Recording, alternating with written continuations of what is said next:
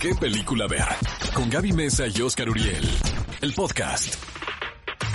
Amigos de qué película ver, tenemos en la línea a mi queridísimo Juan Ríos, protagonista de esta película que está en cines titulada Cuidado con lo que deseas, Gaby Mesa. Así es, Juan, bienvenido, ¿cómo estás? Hola, buenos días. Eh, bien, contento de comunicarle a la gente que ya estamos desde el jueves en, en las salas de cine de todo el país. Oye, Juan, y esta película es de sustos, como dicen por ahí, ¿verdad? bueno, es Güey, una la, la- la película- pandemia me volvió el más simple del mundo, Juan, de verdad. Oye. No me aguanto ni yo, de es una película de, de terror, pero es muy interesante la combinación de géneros que hace el oso Tapia.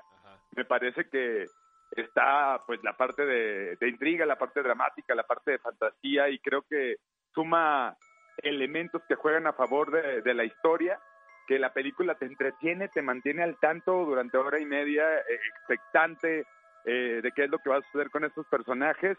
Y bueno, la experiencia filmando al lado del oso y con compañeros tan talentosos como Fernanda Castillo y como Iván Arana, pues fue de verdad muy gratificante. Oye, Juan, una de las cosas que más llamaba la atención a los cinéfilos cuando vieron este primer avance era ese muñeco. O sea, que a Anabel se le queda corta, ¿no? Realmente es un muñeco. Ese sí me daría más miedo que se Hello escapara. Kitty comparada con, comparado con este, sí. Creo que Anabel se escapó de su, de su vitrina porque vino al, a- al estreno el jueves pasado.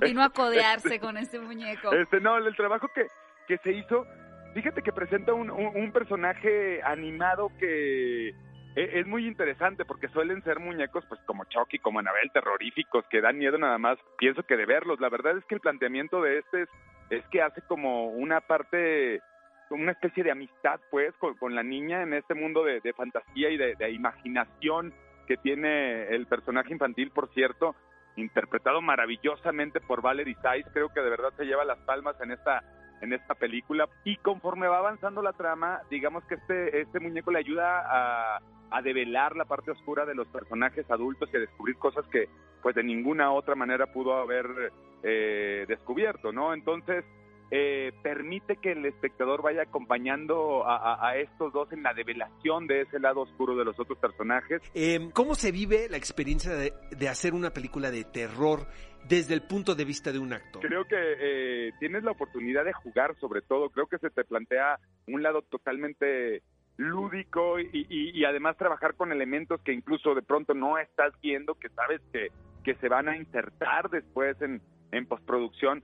Pues te invita más a, a- a este juego del actor que sí debe tener como esta disposición. Oye, Juan, ¿crees que el cine de terror en México, particularmente, ha cambiado o ha- se ha mutado, por así decirlo? O sea, de vacaciones del terror, En- por en los ejemplo, últimos esa que años. vimos cuando estábamos niños, Ah, a obvio. esta.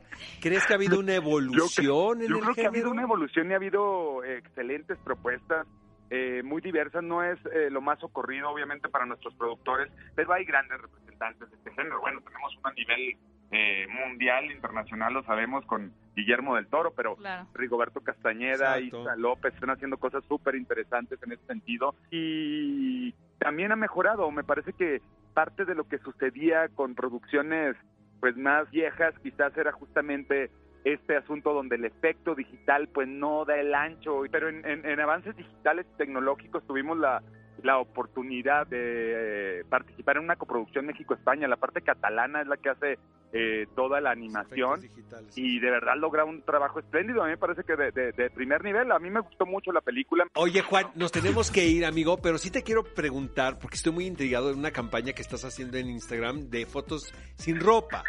Entonces, la, la pregunta es esta. No, no tengo ninguna campaña de, de fotos Sí, sin ropa. ¿eh? no, y digo, está PETA, por ejemplo, se me ocurrió, Sí, ¿no? claro. Que estabas a favor de PETA o que estabas a favor de concientizar este, el uso del agua, ¿no? También. El ¿no? veganismo. El veganismo también. No, no, no. Pero no tengo nada en contra de que nos encueremos todos. me queda claro que son desnudos artísticos integrales. Todo sea por el arte, todo sea por no el tengo- arte, Juan. No tengo nada en contra de que, de que todos nos encueremos.